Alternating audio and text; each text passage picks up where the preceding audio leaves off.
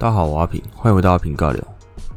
我最近工作呢又换了主管了，就之前有说过，我最一开始进来的我的主管，他在我来了之后大概两个月吧就离职了。然后我那时候听到真的是，干不会吧？我才来两个月啊，我们没有人带怎么办？他说啊，没关系啊，反正那个之后还会有人带你，那他们都也是经验丰富的，所以你也不用太担心。但是他们说到底都只是兼职啊，所以呃。我主管离职之后呢，他就换了一个，就反正也是一个别的长官来兼这一个长官的职位。但是那位长官呢，他基本上都是交由另外一位同事去做的。那所以就是我们基本上那个长官，我说他长官，我的原本长官长官 A 好了，那接他的职位就是长官 B。那长官 B 呢，我在就是他接了长官 A。的职位之后，我几乎没有看过他，就他都是在处理其他的事情啊，都在别的，他他也不在自己的办公室这样子。然后我们那个部门的群组里面也没有那个长官 B，就是只有一个长官 B 的同事，那他也算长官，所以就叫长官 C 好了。就是我们基本上都是在跟长官 C 在互动，然后有问题也是问他这样。但是长官 C 其实，因为我们这个部门会需要用到很多英文嘛，但他其实英文可能也不是很好。然后有些事情他也都还是在呃重新的在学习吧，就其实对我们部门的业务真的也不是很熟悉，他只有跟我们的长官 A 有进行过一小段时间的交接而已。那基本上有什么比较专门的问题，我还是会直接私讯问长官 A 啦。那在大概又过了两个月吧，他们又开了一次会议，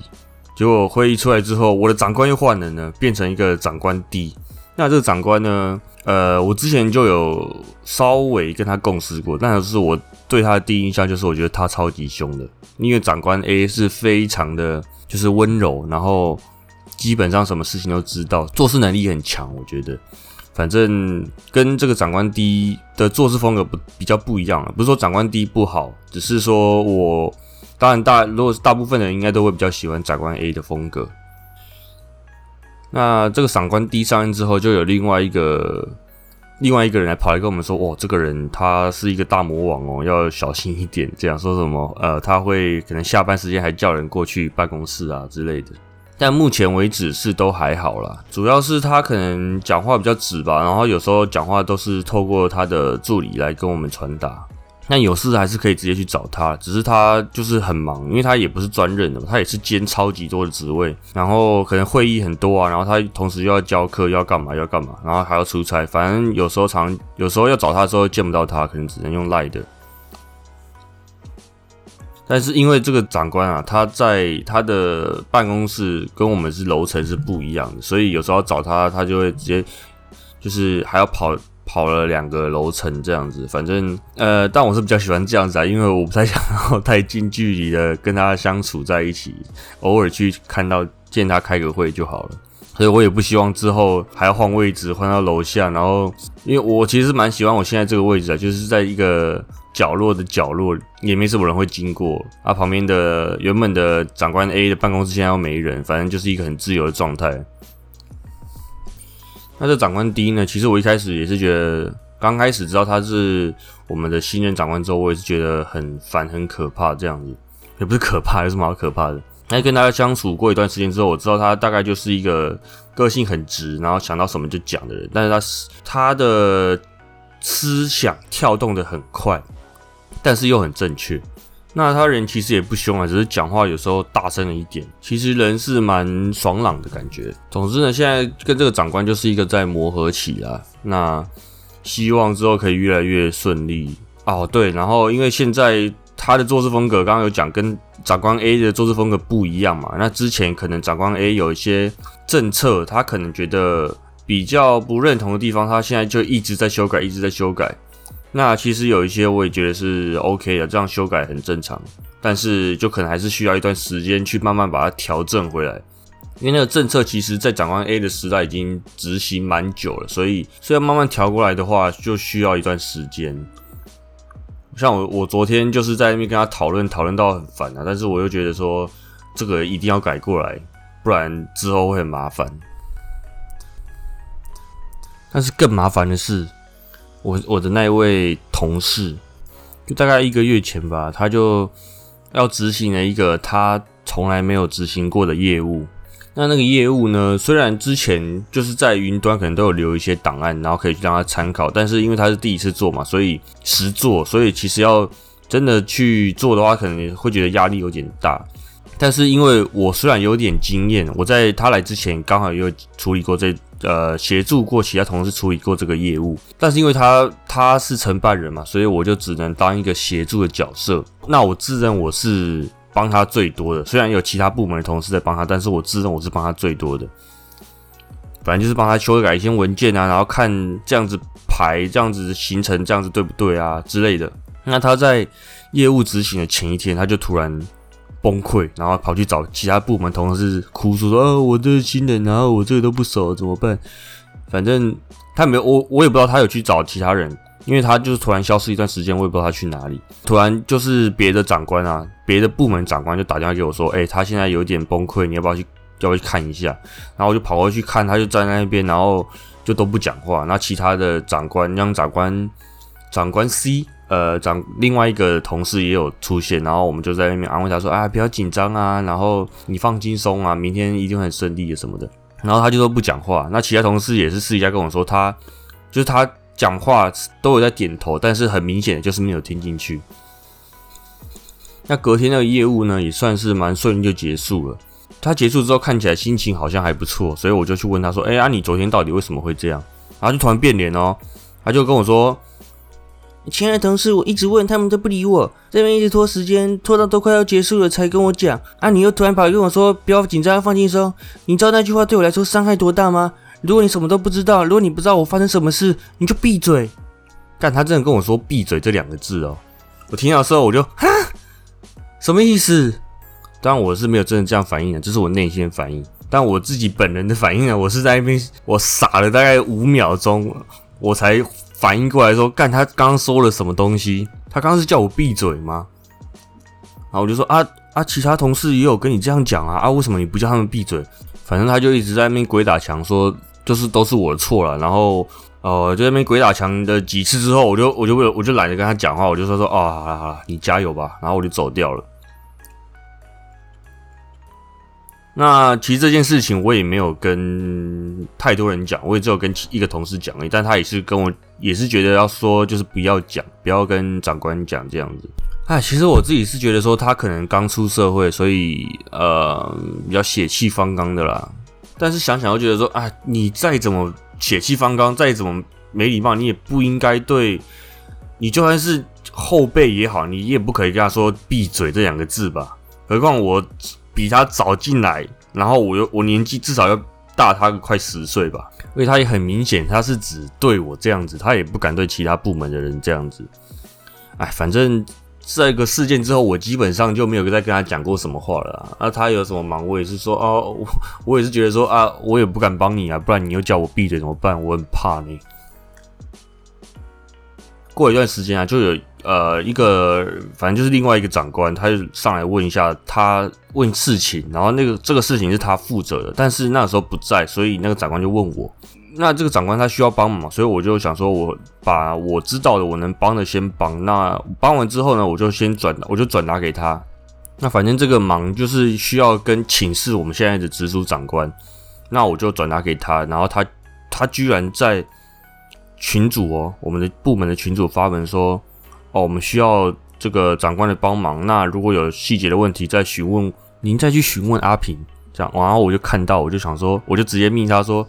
这个事情是你负责的，不应该是叫长官来问我吧？就他就回我说，因为我根本不知道发生什么事。那以后如果是我负责的事，你以后请你不要帮我问，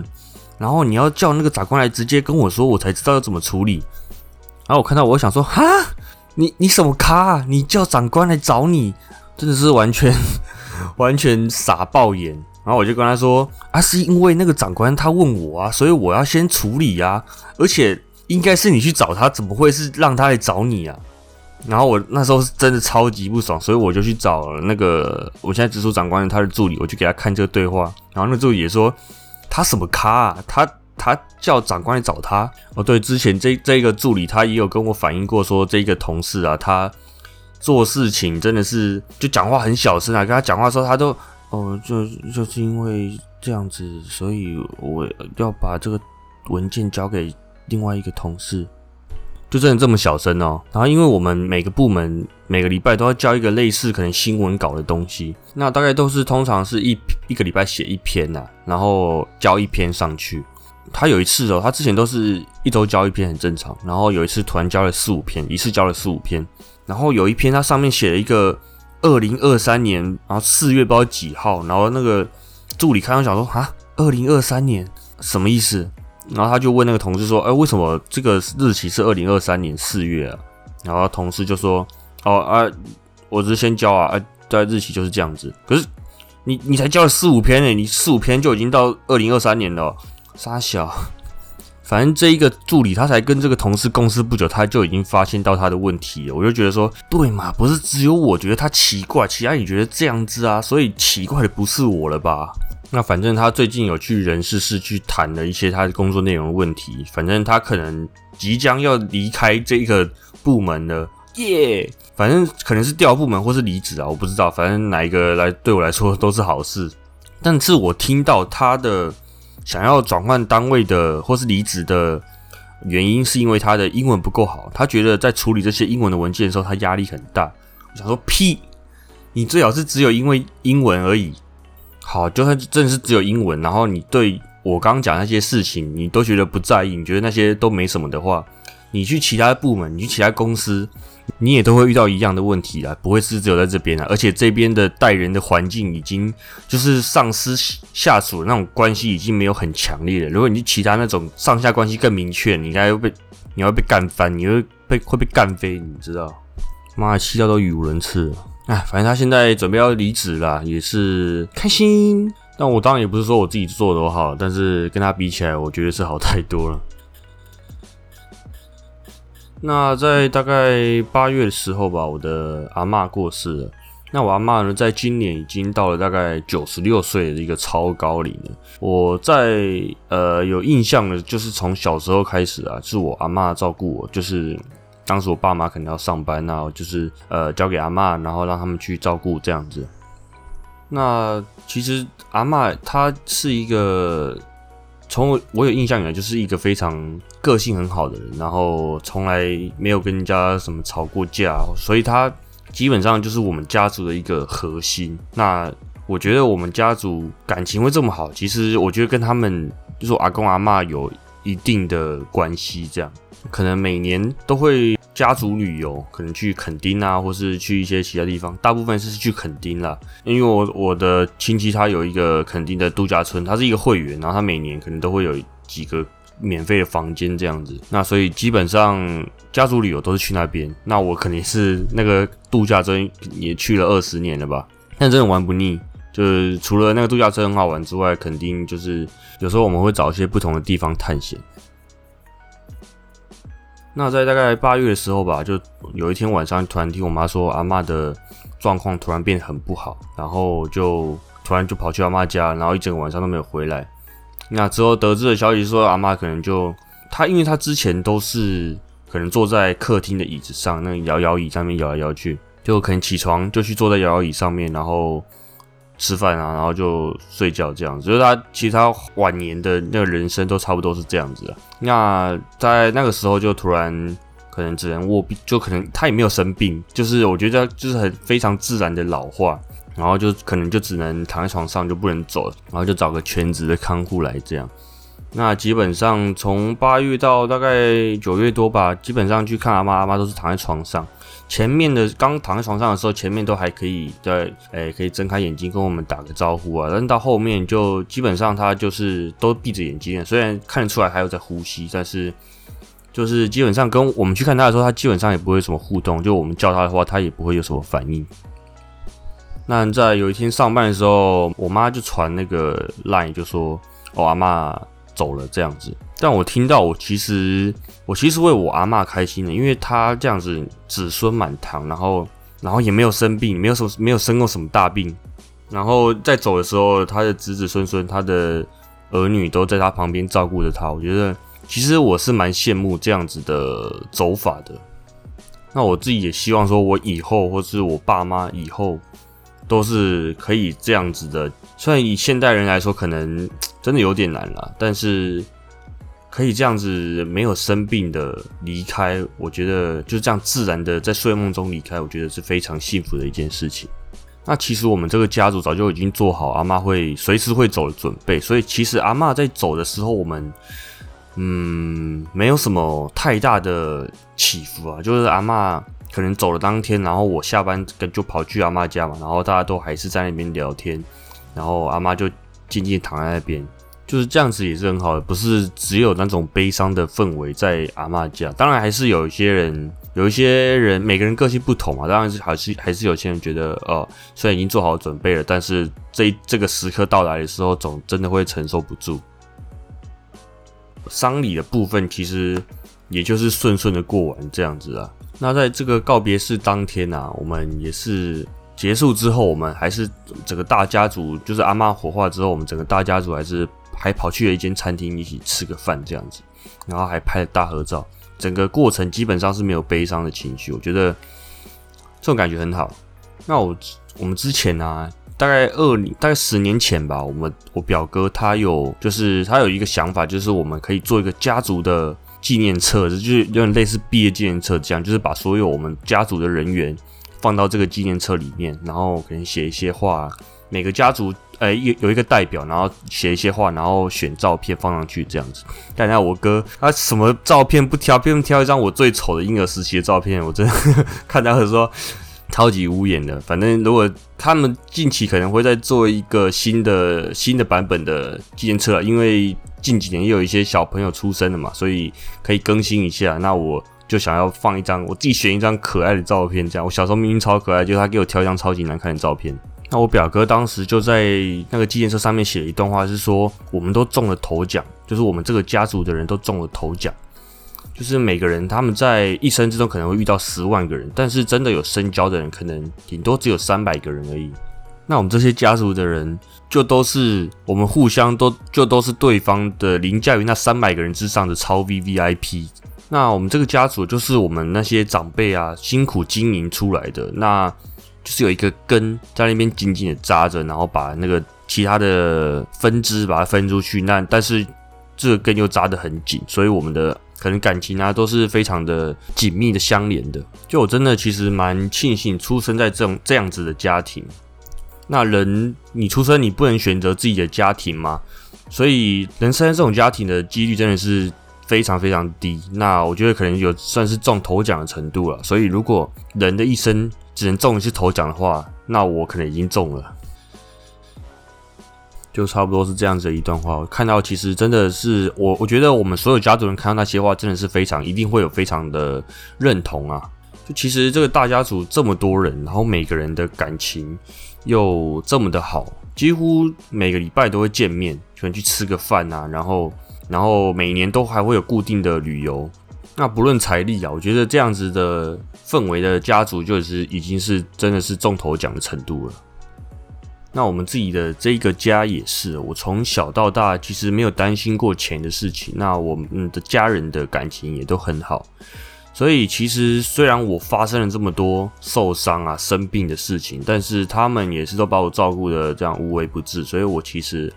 也没有什么怨言，我非常的感谢他们。当然，其他的家族也是会有，他们在我知道我生病的那时候，也是从各个地方跑来看我。然后，在我出院回去之后，他们也是常常来关心，然后来帮忙啊，做什么的。反正我真的觉得超级赞的。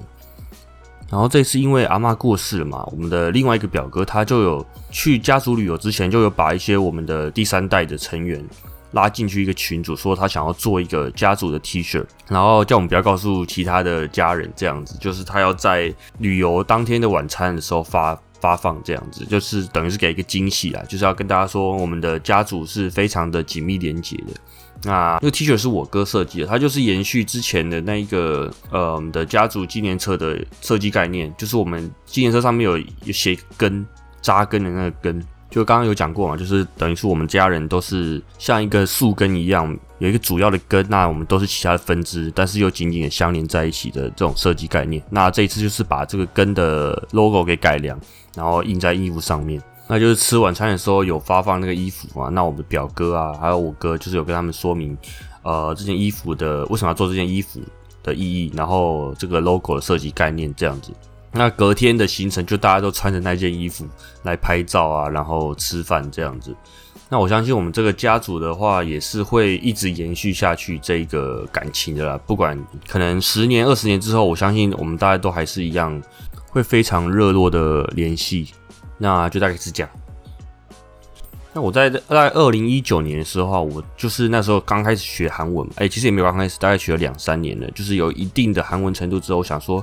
呃，就来下载一个语言交换软体，来看能不能跟韩国人有语言交换。这样，就我可能教学中文的韩国人中文，然后那个韩国人就教我韩文这样子。那其实陆陆续续都会有跟几个聊天，但是通常都不会聊太久，可能长的可能。一个月、两个月就断掉了之类的。那在二零一九年的时候，哎，哦，不是二零一九年啊，我是二零一九年认识了一个韩国人。那我在更早之前就开始在用那个语言交换软体。那我们那时候就是基本上就是文字聊天嘛，然后有时候会用语音聊天，就可能我讲韩文，他讲中文这样。但他中文其实超级好，因为他小时候就在中国生活，就他东北腔是超级重的那一种。就你可能听他讲话，你会觉得他，哎，你是中国人吗？之类的，反正我们那时候就一直都有在断断续续的聊天啊。然后他今年，他去年就有跟我说，他想要来台湾来可能交换个一个一个学期这样。他也是学生，